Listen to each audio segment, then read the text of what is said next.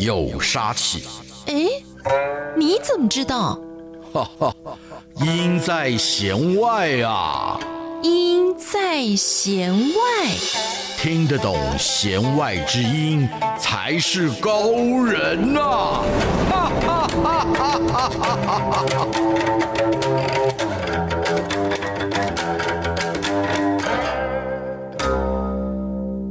让听音乐不再只是听表面。大家好，我是谭志毅，用音乐带您走进心里面。大家好，我是戴森峰。让我们一起来进行今天的弦外之音。老师，最近呢，我有一个高中同学会啊，但是因为很不巧，那天我有事情，我不能够去。不过还好，因为现在都有群组，所以几乎呢都已经快要变成实况转播了。就当下他们发生了什么事情，很快那个影片就上传了。对，现在不管直播还是影片上传都非常便利呢。对，所以我几乎呢好像是同步的在跟他们开同学会一样的感觉。但其中看到一个画面，我真的噗嗤笑出来。怎样的画面？因为我高中念的是呃艺术学校嘛，所以我们班上有舞蹈科，有戏剧科，那我念的是音乐嘛，哈，就在这个大家吃的很开心的时候呢，就开始热歌劲舞了。那劲舞哇，对，热歌可以猜想了，劲舞这个不容易。舞蹈科的同学嘛，这对他们来讲家常便饭。对，这对我们一般的办同学会来讲，热歌多少会有，有时候约在 KTV 了啊。那但是劲舞还真是难得一见。对，这就是我们特有的了。哇，太厉害的文化了。那我为什么会笑呢？就是因为我同学唱了一首非常老的歌曲。哎，劲舞又很老，这倒让我哎，这连不起来耶。对，我在高中时期时候流行的是 disco 的舞风。哇，各位听众朋友可能已经有点。disco 怎么拼都拼不出来了。对，现在大家谁我们叫做迪斯可的，我记得那时候叫迪斯可。他们唱的就是蓝心湄的浓妆摇滚。老师，你记不记得？都 disco dance。哇，好老啊！真的。不过那个年代是超红的耶，前卫到不可思议的歌。对，那我同学在上面唱的时候，下面就很多舞蹈课同学上去开始跳那个年代所跳流行的舞，你知道，就是差不多呃八零到九零年代那个时候的，三十年前左右的感觉。感觉你你干嘛一定要把我的年纪讲出来？不过真的让人家恍如隔世一般，欸，真的。真的，我心想说：天哪！这么久了，为什么你们还记忆这么的犹新？嗯嗯嗯、呃，因为照理讲，我这些同学都是非常时髦的人，应该是跟着时代在进步。对啊，我相信各种电音什么动次打次的音乐啊，或者各种全新的舞步，应该都难不倒他们才对。对。那怎么会回去跳这个呢？所以我在想，是不是在同学会的时候，他们就是希望在这个时候唤起大家的一个记忆啊？我觉得这个绝对是呃同学会里面最重要的一个功能哦。这个呢，也刚好我去年有这个机会呢，也。参加了我高中的同学会，那我担任主持人的工作哦，所以一开始我们就有一个梗，希望凝聚大家的向心力，一直在想啊，到底哪一首歌曲，跟我们青春年代的时候，其实我的青春年代这也就不用怕暴露了啦。昨天去拜拜才忽然间发现我今年刚好满五十岁，所以呢，其实我的青春年代的时候，正是台湾的这个华语乐坛呢最亮眼的年代，大约就是民歌结束要换到这个偶像接班的那种时候，玉女。女啦，偶像啦，创作歌手啦，根本雨后春笋一般的出现。但那时候呢，不是买 CD，我相信自己应该都还记得买录音带。卡带。那一卷对卡带呢，一卷卡带呢，一开始大概是我们可以接受的哦，大概就是一卷七十五块钱新台币的那个年代的时候。哦，我记得我们就在找那个年代流行的歌曲，哇，一直找一直找，后来才发现，真的耶，原来每个人心中都有一本这种叫做那一年我们听的歌的歌本。真的，所以从戴老师的经验跟我的经验，我们就会发现，好像呢，在青少年那个时期听的歌曲，最让我们记忆一辈子。对。不一定是记忆犹新，但是你永远难以忘记，这好有趣哦。对，所以，我们今天节目呢，就跟听众朋友来定一个调啊，为听众朋友来介绍，就是那一年我们爱听的歌。对，就是在青春期的时候，嗯、为什么影响这么深远呢、啊？其实这是一个很有趣的现象哦。青春期到底是什么样的阶段呢？但它是一个有生理基础、有心理基础，或者是有教育学理念的一个名词哦。一般来讲，我们讲生理的比较简单一点，所谓的青春期就是。是第二性征的发育，就是我们台语讲的登短郎了啊，转、嗯、大人的时候，那我们要从一个青涩的儿童呢，转换成为一个性成熟的成年人。那这个期间呢，其实不会那么的长，大约一般来讲的话，以生理成熟大概是两到三年左右的时间就能够完成成熟的转换。那如果以教育观点来讲，大概就是大家的国高中时期啊。那如果以心理学的观点来讲呢，这个就是对异性产生好奇，以及我们的大脑快速变化。什么叫做大脑快速变化呢？就是要从儿童脑转换成为成人脑，中间的一个大概也是呃接近五六年左右的一个过渡阶段。那这三个级别的一些重要特征呢，其实都跟我们的大脑有密切的关联。怎么说呢？有一个这样的现象可以说得很好，所谓的青春期的大脑呢，它就像是一个小朋友，嗯，他在指挥着一个非常具有专业能力的交响乐团，但是他无法指挥，也就是所有的功能都齐备了，但是管理中枢还没长好。哦，那没有长好，怎么会记忆这么的深刻？对，所以呢，这时候我们青春期、青少年期的大脑就很喜欢去探索。嗯，也就是说呢，因为管理中枢还没做好嘛，所以管不动它。这时候他任何一个刺激都是哎好玩呢，哎试试看呢，哎我尝试看看呢。所以各位听众朋友们，你来回忆一下自己的青少年时期的歌单，你会赫然间发现那个年代你听的歌真是多样化，快的、慢的、跳的、静的，什么都有。反而回到我们现在仔细一点来讲，像我中年了，好多音乐我就没有办法接受，嗯，太吵了，太吵了，用念的。啊，大悲咒啊，什么什么，就会好多好多的界限在隔着我们跟音乐的关联。反而年轻的时候，什么音乐都好有兴致的碰触看看。其实这个就是大脑发展的特色。哦，原来就是生理的现象，把我们的在那个时候的感知打开到最大。对，那听到什么就吸收下来，就烙印在你的脑海当中。没有错，因为那个时候呢，我们的大脑其实是一个不设限的大脑。哦，就记忆就特别的清晰。对，即便可能现在已经过了二十年、三十年、四十年，还是那个最深刻。对，没有错，也就是它的这个我们叫做记忆提取的能力是最强的，这种连接性最强。而且我们也会发现呢，青春时期有一个很重要的特色，大约都是这么说，哦就是我们把它称为是一个呃，算是无忧无虑的年代哦。国中、高中，大家好朋友围在一起、聚在一起的这个年代的时候呢，我们的确会发现，这时候所有的记忆的本质都是青涩而甜蜜的。初恋总是有一种微微酸又微微甜的感觉的那种，所以其实绝大部分我们在做这个记忆回馈抽取的时候，也发现呢，青春期、青少年期所抽取出来的回忆内容，大部分都是正向的。哦，所以那是好事喽。嗯。对，所以呢，其实音乐也连接了这些正向的感觉跟情绪，所以那个年代我们爱听的歌就带给我们好多的正向感受。真的，真的，像我今天呢，一开始要播放的这首歌曲，应该算是戴老师跟我们在年轻时代的时候听了，觉得很喜欢的一首歌。嗯、直到现在，我相信听众朋友应该都会觉得它是非常经典，那就是伍佰的《挪威的森林》。哦，对，这是经典啊，五六年级生。的话，这个也是国歌等级的。是，而且我觉得伍佰的这首歌曲之所以能够这么的走红啊，当然，我想伍佰自己本身创作的功力是不在话下，再加上我觉得这首曲子，因为也结合了在当时非常流行的一个日本的文学家村上春树，对，因为他写了一本小说嘛，对，就是《挪威的森林》。对对，那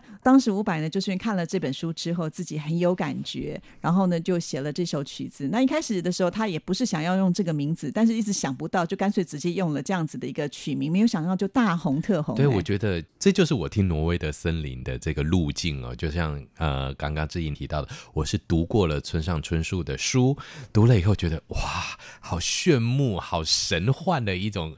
其实村上春树的书让人家觉得好像走入了科幻爱情，然后。虚无缥缈，但是却有实际抓得到的那种感觉，然后才注意到，哎，伍佰有一首歌歌名一样，哎，一听的结果，哇，感觉也一样，哎，哇，那真的是深深烙印在大脑里。对，而且因为它是结合文学，对，在当时你记不记得，我们也很流行，就是我们要听音乐，要听有点水准的音乐，啊、对，要感觉自己言之有物，那叫做文青音乐，没有错，哎，好像跟现在的文青音乐感觉不太一样哈、哦。对对对，所以我觉得伍佰他那时候就是把这个文学给联合进去之后呢，就提升了这首歌曲的气气质。嗯，老实说，我觉得伍佰给人的感觉是非常台的。对对，在此之前，我觉得很多人觉得形容台不是那么的好。对对，但是我觉得伍佰呢，他把这个台位唱出来之后，我们会觉得台客反而是一种骄傲。对，所以其实呢，伍佰在这一首歌曲呢，把台这样的一个字，或者这样给人家一个比较草根的本土的早期认为是不入流音乐的这样的一个角色呢，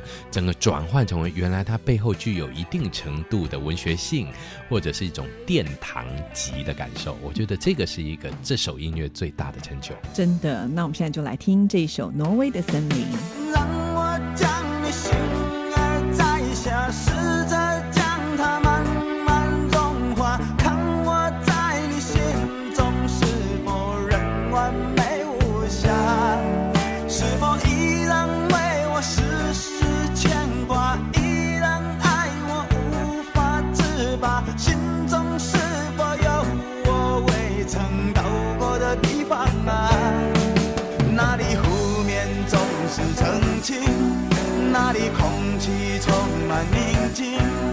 雪白明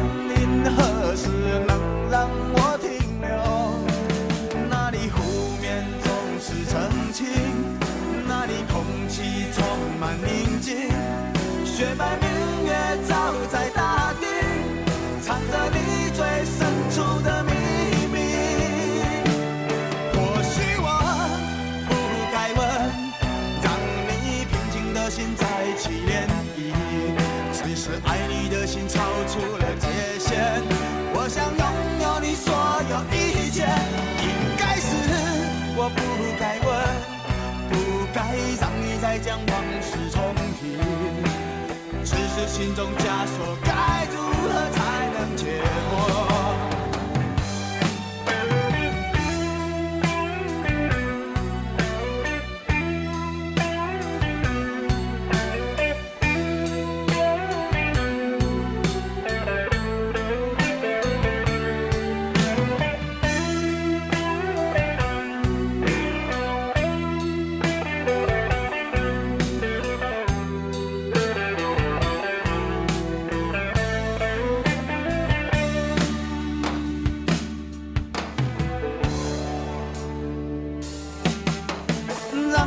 your.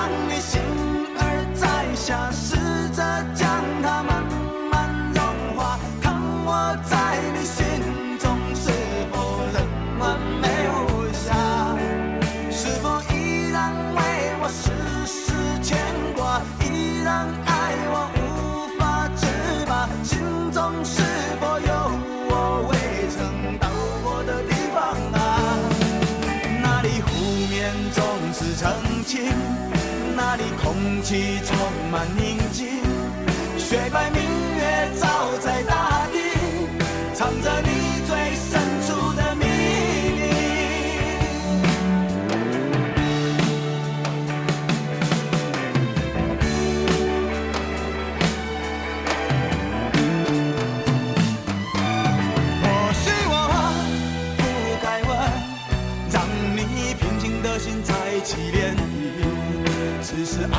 心超出了界限我想拥有你所有一切应该是我不该问。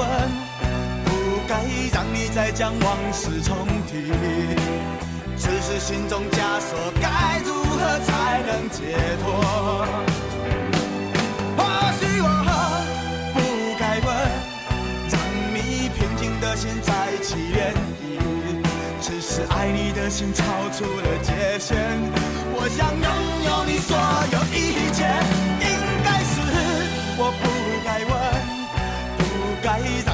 将往事重提只是心中枷锁该如何才能解脱？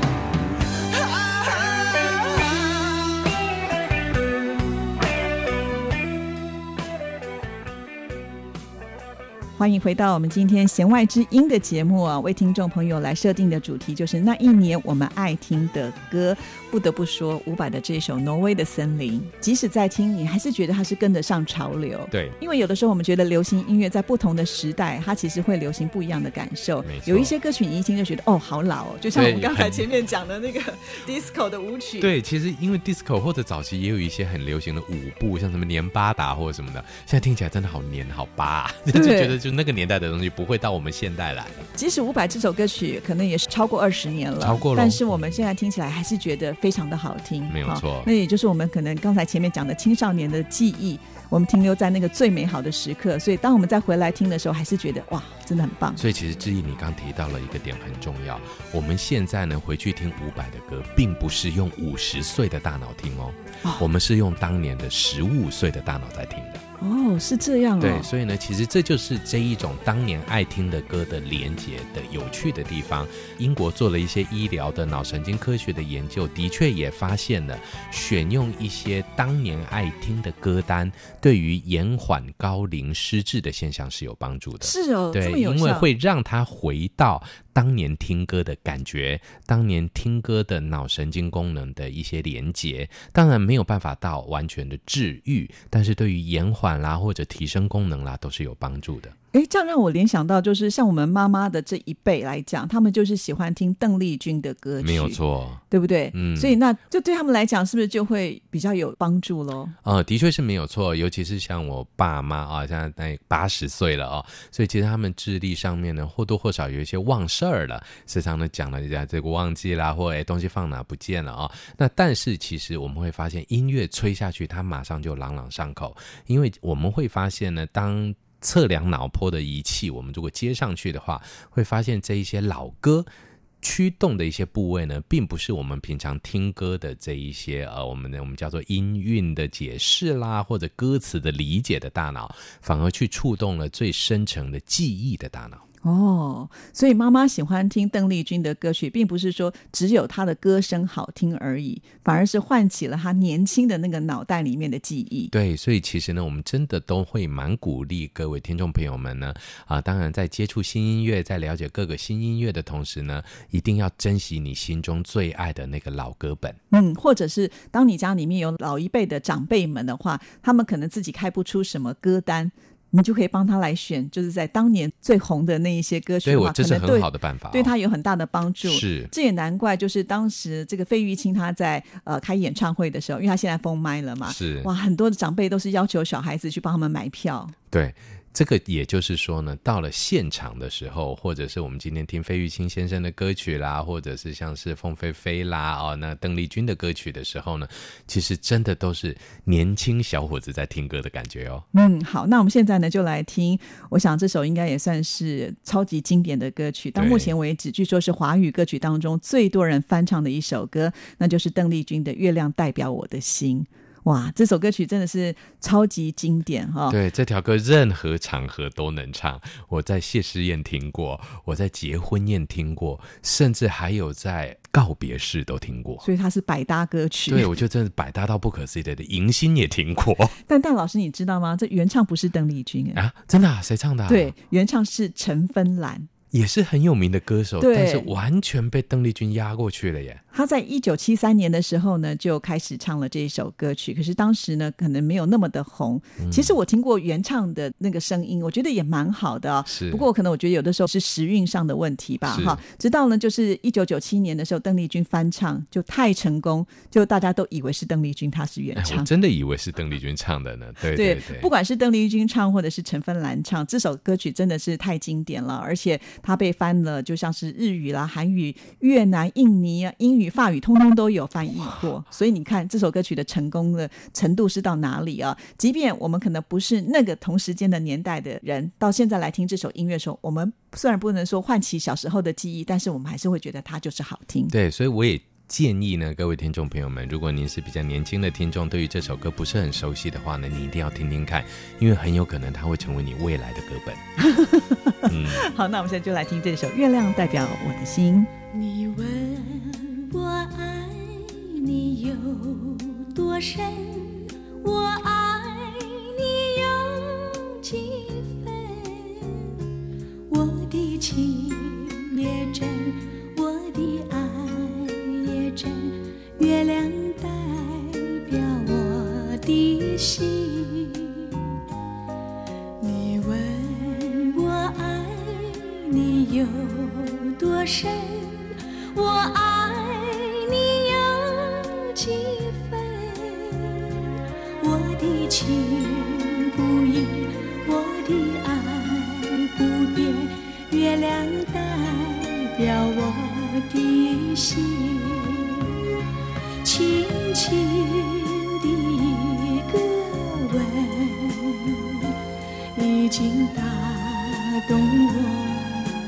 心。深深的一段情，叫我思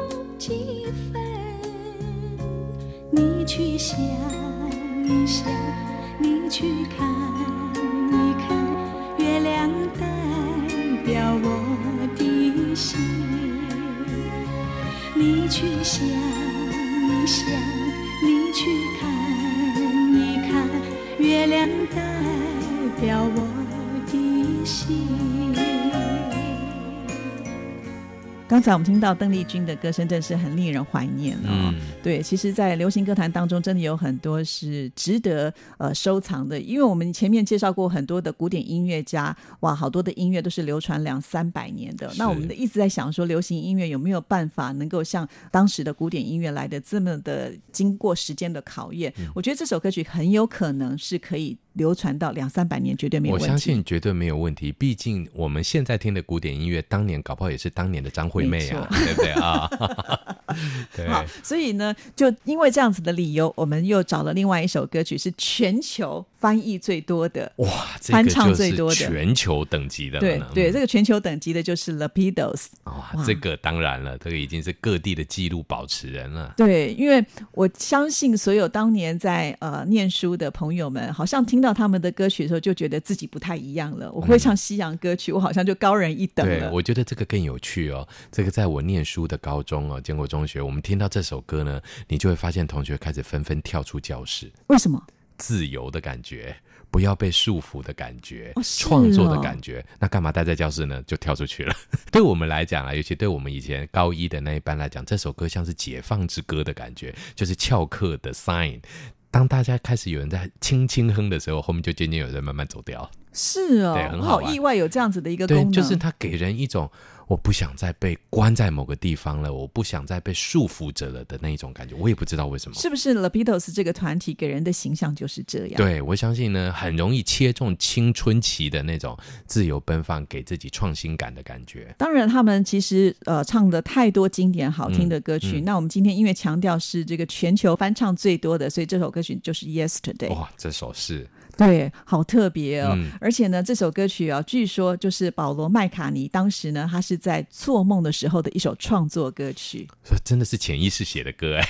对，而且很有意思的，就是说他当他醒来的时候，他就觉得旋律好美哦，他就把它录下来。嗯，然后他也担心说他是在某个角落或者不经意听到的，怕说变成是抄袭。哦、于是呢，他就把这样子的一个作品拿到唱片公司去，就不断的询问，就大家都说没听过，没听过。后来他确定就是原创，所以好难讲哦，就是他自己都不觉得这是他自己的创作，但是他就是有这个旋律在他的脑海当中，呃，没有想到写下来之后成为了这个全球就是所有歌曲当中翻唱最多的一首经典的歌曲。对，我想这真的就代表了，其实呢，呃，不管创作者的这个灵感来源在哪里，这种来自心底深处的声音呢，绝对是有它永久留存的价值。好，那我们现在就来回味一下这一首《Yesterday》。Yesterday, all my troubles seem so far away.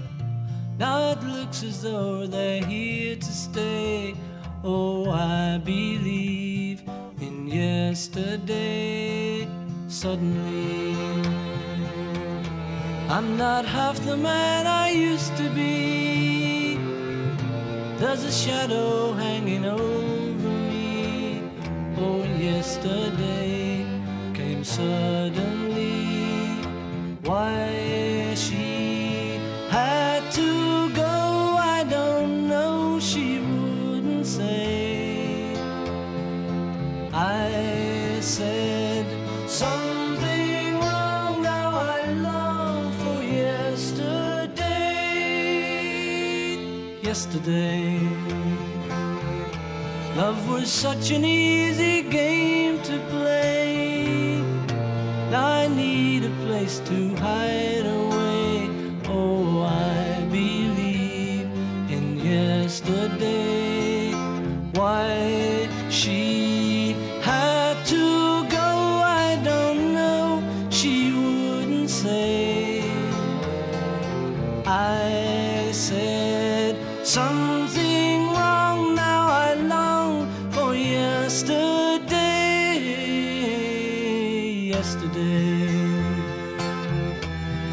was such an easy game to play. Now I need a place to hide away. Oh, I believe in yesterday. 这里是中央广播电台台湾之音，听众朋友现在收听的节目是《弦外之音》，我是志毅，我是申峰。我们在节目当中呢，都是从心理的角度来看音乐，帮听众朋友做一些分析，让听众朋友在听音乐的时候会觉得，哎，怎么会这么的有趣味啊？嗯，像是我们今天的主题呢，就是那一年我们爱听的歌。刚才我们前面已经提到了，其实好像在青少年的时候，我们听的这些音乐就会定型了，就会觉得，哎，这就是我爱的音乐。即便可能呃，在过程当中你还会继续在听新的音乐，可是呢，当你呃再回过头来要找音乐的时候，好像在青少年那个阶段的音乐，它就自然的跳出来，就好像它是有光环的，你比较只能看到这些音乐，这是一个非常奇特的现象。所以它承载的不只是歌曲，还承载了我们青春的美丽的回忆。对，甚至更重要的事情是，其实它背后还有脑神经生理的这种基础呢。哦、对，就像刚刚跟各位提到的哦，这一些歌曲呢，在青春期进到我们大脑以后呢，其实它很快速的可以占领我们还没有开拓的脑空间，也就是我们青春期毕竟还是在学习的阶段，大脑比较空。没有放很多有的没的杂的东西进来，所以其实这一些对于音乐的喜好，青春期的喜好呢，很多时候真的都是一个 非常 pure、非常纯净的一种啊。我们对于正向感受，或者是对于情感的解释，对于情绪的连接这些部分所带来的一个记忆素材。是老师，那我也很好奇啊。就比方说我们在青少年时代所听的歌曲，为什么那些歌词我们都可以记忆犹新？比方说，呃，我们可能听到呃，突然有人。播这个音乐了，我马上可以跟着哼唱。嗯啊，那后来呢，我听了很多很多的音乐，那有些歌曲我还刻意去学，因为有时候难免要去 KTV 嘛，对不对？对，总不能就是什么都不会唱啊，会练一些新歌。但是呢，到现在为止，那些新歌的歌词，我就真的没有办法记得起来，是因为我们年轻的时候脑筋吸收的东西比较少，记忆会比较深刻，还是说我们年纪比较大之后呢，我们的这个记忆的退化之后，所以导致记不起我们的新歌？因为我觉得这个现象蛮特殊的，也就是说呢，年轻的时候呢，当我们听歌的时候，我们是整体式的记忆，也就是歌词、歌曲，或者是我们的整个的歌的情境、听歌的环境，跟谁一起听，我们都记得。所以，其实，在我们唱年轻的歌曲的时候，我们脑中浮现的是整个时代、整个生活感。对，没错，我们并不会去单纯的把歌词挑出来去记忆它。那这时候就会让我们做一件很重要的，这样的一整个事件式的或情境式的回忆，还有很多提取的线索。比方说，当年我们喜欢听的某首歌，它可能是跟 A 在一起，B 在一起，C 在一起，或者在某个演唱会的团体或怎样怎样的时候去听的，哎，线索就很多。但是，比方说像刚刚志毅提到的，哎，为了要唱 KTV 或尾牙表演，还是去学条歌好了。那这条歌就只有单一功能，所以一旦没有尾牙，我就记不得了。一旦没有 KTV，我就不用唱它了。所以在这样的一个线索相对比较不容易维系的情况下的时候呢，其实我们真的会发现。早期的这一些我们叫做事件式记忆的歌曲，甚至到情绪都被你记得的这些歌曲呢，它的隽永性就提高很多了。对，因为老师你刚刚在讲这段的时候，我脑海当中就出现了，就是我们年轻的时候，我们都是用那个 Walkman 来收听我们的卡带嘛。对对，因为那个时候也不是那么的富裕，不是每个人都有，所以有的时候我们要 share 听，就是可能你一个耳机，我一个耳机，然后我们再同听同一个音乐，没有错。所以你刚刚在讲这个时候，真的就让我想起了那个画面，嗯、而且其实老实说，我每次在听这些比较早期的歌曲，我真的会想到当时呃发生了什么事情。我这首歌是跟谁一起唱的？我在听这首歌曲的时候呢，那是一个什么样的画面，都会不断的浮现在我的脑海当中。对，所以这种统合式的、整合式的记忆提取呢，就要青春期、青少年期的时候比较容易建立。而我们成年了以后，比方像我们现在的岁数呢，其实人生过完大半了，绝大部分该发生的经验也都已经发生过了，所以人生陷入一种什么东西呢？我们很轻松的就会用已经学过的行为经验来去解释世界。哎呀，反正就是这样子啦。这件事情不会再变化了。这首歌音调就是这样子了。怎么开始好讨厌的感觉？对，会有这种 对，就觉得说，嗯，反正就是这样了。太阳底下不会有新鲜事儿了。所以其实这样的一个概念呢，换个角度上面来讲，反而会限制了我们对于一种统合记忆的了解。也就是我不要花那么多的精神去连接嘛，反正我已经预测得了。哎，这个人唱的歌就是这种样子，那我不用再去了解，所以很容易我们会有定型式的思考。哦、那就举个例子来讲，比方说像我们就会觉得说，像举一个歌手好了，像是呃费玉清先生好了，你就费玉清先生他唱的歌就是小调嘛，就是爱国歌曲嘛，他还会什么呢？其实这个本身就是一个定调式的一个我们叫做刻板性的思维。那这种刻板性的思维，其实随着人类的年龄增长会越来越严重。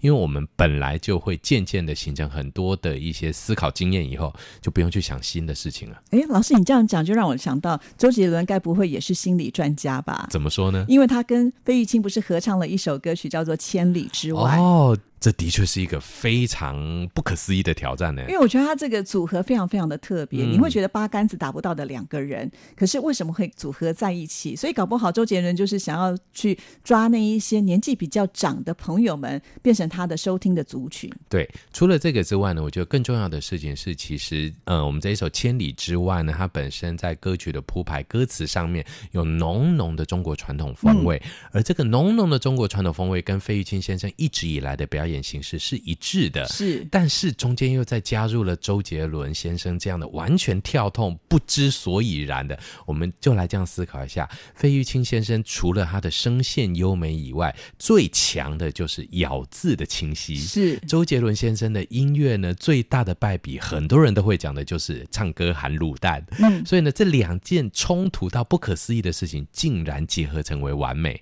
我想这就是这首歌真的是成为经典的一个原因。对，不但呢经典，而且我觉得它很成功，因为它这首歌曲呢是很多人都非常的喜欢，是算是完美的把两个世代呢融合在一起，也让周杰伦他的呃受众群从原本的固定的这个形式又往上的拉了一层了。对，而另外一个我觉得重要的，应该最大的受益者其实应该是费玉清哎。哦，对，让更多年轻朋友们也喜欢。对，因为大家其实根本搞不清楚，一开始都以为费玉清什么东西啊，对，我没有想到，原来穿着一个保守拘谨的西装，声音是如此的美声，感觉根本就是应该活在二十世纪前半的这样的一个歌手，竟然能够跟二十一世纪融合的这么的毫无缝隙。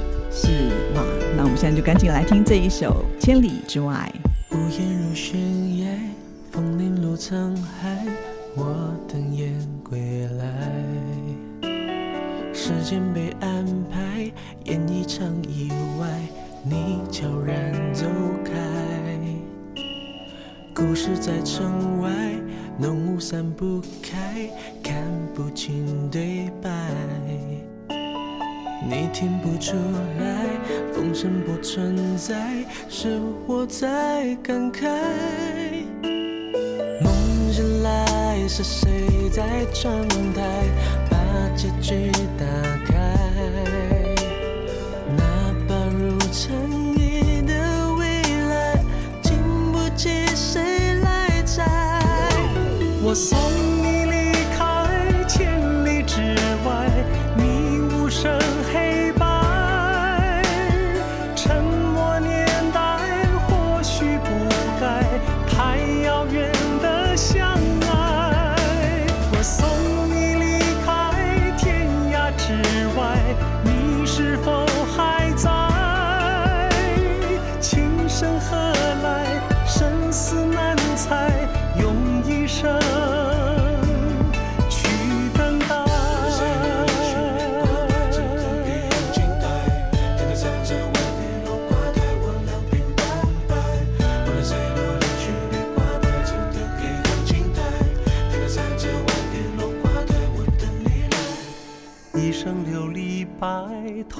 的尘埃，你无瑕的爱。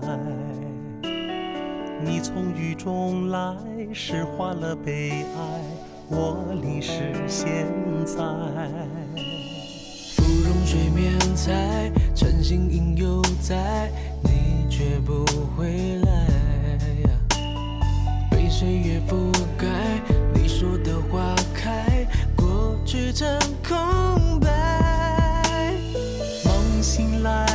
是谁在窗台把结局打开？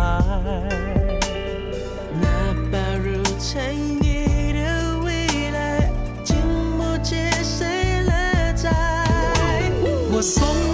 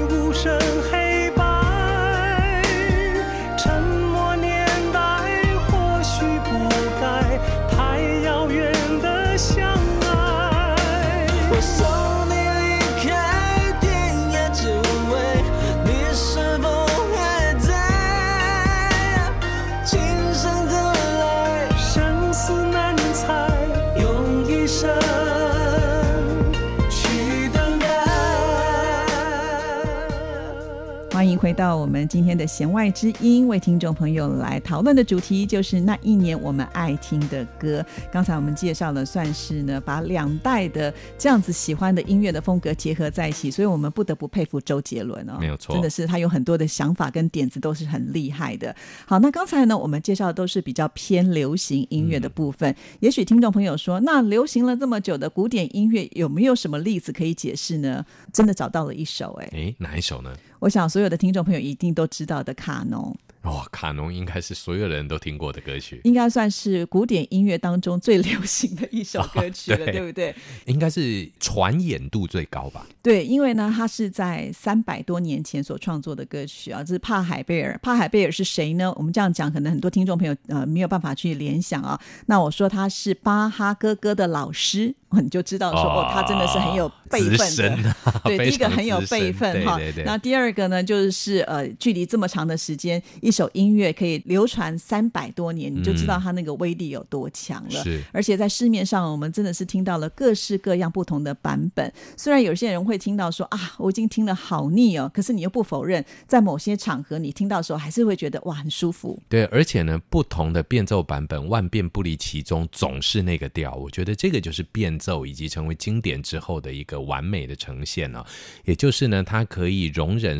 各种不同的乐器去诠释它，它可以让所有的变奏发生在卡农这首乐曲上面，也就是它拥有任何融入每个时代的能力。你今天电音版也好听，古典乐版也好听，甚至也许我们谱个词进去都能传唱很久。对啊，老师说，我第一次听到卡农哦，也是在青少年的时期，嗯，所以我觉得它也是烙印我非常深刻的一个记忆点。直到现在我听都还是觉得非常的亲切，不管任何的版本我都。会刻意的把它点进去来听，哎，真的，所以我就觉得，在什么时候第一次接触到这首曲子，还是非常的重要。即便呢，呃，在我年轻的时候听的时候，它可能已经有三百年的流传的历史了，可是这个对我来讲，它没有太大的影响。对，其实呢，我们每个时候接触到任何的音乐，那个时间点就是我们跟他们邂逅的开始。真的，真的。那我今天要为听众朋友来选播的这个版本很特别，它是有歌词的。卡农，你没有听过有歌词的吧？没有哎、欸，对。对，其实当时在做音乐，卡农也不是一个曲名嘛啊、嗯哦。我们曾经也在节目当中跟听众朋友介绍过，它其实就是一个曲式。对，就是像这样的曲式，你有很多很多的曲子。那只不过呢，因为当时没有把它定名，然后就用卡农，所以大家都以为卡农是曲名，其实不是了哈。在那个时候流行的一个曲式。